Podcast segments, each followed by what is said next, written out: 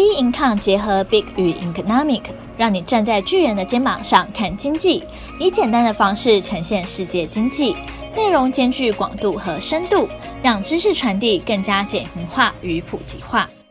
各位听众好，欢迎收听今天的小资生活理财术。今天要跟大家来谈二零二三年如何打造富人体质。富人的思维呢，和穷人的思维其实是两种不同价值观的思维方式。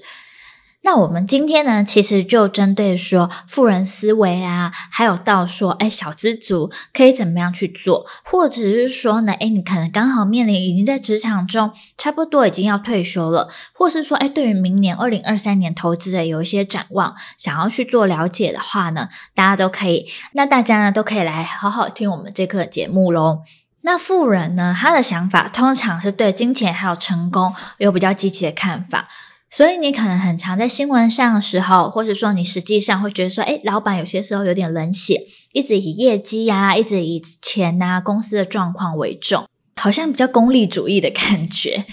但是这些老板啦，其实他也是透过努力的工作还有冒险，才可以实现这个财富跟成功嘛。那通常呢，也会自己去寻找一些商业的机会，那会愿意投资自己的技能还有能力来提升竞争力。所以他会觉得说，诶，自己只要够努力，自己有能力去掌握自己的命运的话，其实未来一定很 OK。那相反的反面的话呢，就是一个穷人的思维。这边呢，不一定说你指的是真的很穷，或是真的说你的薪水很少，而是因为你可能有一个穷脑袋哦。因为呢，他会对于说在金钱还有成功的比较消极看法，会觉得说命运可能是别人决定的，不管说是我自己的外表，或者是说啊我出生的家庭，甚至是说可能这间公司不好等等的状况，所以呢就没有信心说改变自己的命运。比如说现在大环境可能会觉得很差嘛，工作很难找，薪水呢也很低。但会觉得说，那就是现实就是这样子，大家可能都是这样子，所以就可能比较偏躺平的感觉，所以就比较不愿意去冒险。他会寻求一个比较安全的工作机会，可能会比较少说用创业，或是说用去找一些投资的方式。还有可能呢，会有一些负面的思维，那这些情绪呢，可能会阻碍实现财富和成功。那要在二零二三年呢，建立富人的体质呢，其实可以这样规划。首先呢，一定要先建立明确的目标，因为你要设计说我要达到什么样的一个成果，不管是在经济上还是某个领域取得成功，都要有一个明确的计划还有步骤来达成。第二个的话，就提升自己的技能还有知识。那成功呢，往往取决于说，呃，这个重点嘛，所以应该说不断的学习来提升自己的能力，然后让自己的竞争力呢是比较好的。再来的话呢，是有一个正确的人脉，人脉呢算是一个还蛮重要的因素之一，跟有资源还有有影响力的人交往，可以在业界当中拓展会比较快，甚至还会发展出一些新的机会。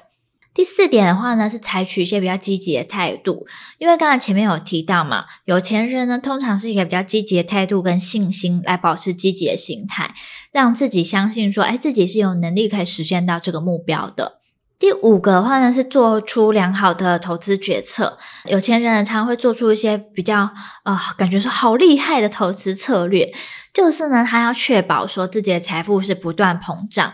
嗯，所以说，虽然我们可能一开始财富的量没有那么大，可是呢，可以先从小资金，从你自己的资本额当中学习如何做出良好的决策，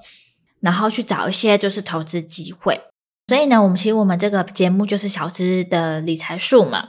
也要跟大家谈一下说，小资族在二零二三年要怎么样做一些有效的投资。第一点呢，当然是了解自己的目标还有风险承受的能力哦。你先列好说自己的投资目标是什么，还有自己可以承受多大的风险，其实是可以帮助建立说自己的投资组合，避免冒过大的风险。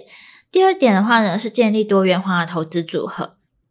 那多元化的投资组合呢，可以降低投资的风险，并且提高投资的报酬哦。第三个的话是谨慎选择，就是投资的工具，投资风险跟回报，有些时候呢，嗯，你是要去评估的。股票它的爬数获利数就是比较高，但它的风险也比较高。那像一般定存啊、债券啊，回报就比较低，风险会比较低。再来的话呢，就是说大家如果是差不多要准备退休族，或是想方法呢，就是说到退休的时候可以怎么样做财务的规划啊，或者说你自己的爸妈也面临就是要退休的年纪，那你可以建议他这样做。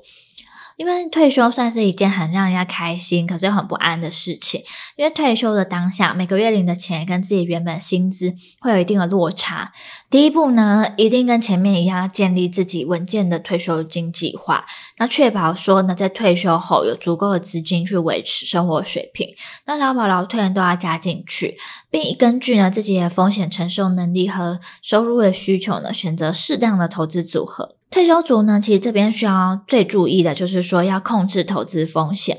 那在退休这期间呢，自己的资产可能不会再增长，控制投资风险呢，来避免说自己的损失呢变得很重。这个呢可以透过说建立多元化的投资组合来实现。并且呢，避免将所有的资金投入同一类型的资产当中哦。我觉得说啦，因为投资市场你一定有风险，而且很多人他可能在二零二二年有吃过一些亏，觉得说在市场上搞得自己心力交瘁。那在二零二三年呢，其实也有很多潜在的危机可能会影响金融市场。这边呢，就简单的跟大家就是举几个例子。第一个的话呢，就是经济的衰退。然后第二个的话呢，是一个政治的危机；再来的话呢，是货币危机以及国际贸易的冲突等等的一个状况。所以这部分呢，是大家都需要小心的哦。那我们今天的小资生活理财术呢，就到这边结束。那有任何问题或是想法的话呢，都可以到我们的脸书专业或是 Instagram 跟我们做交流喽。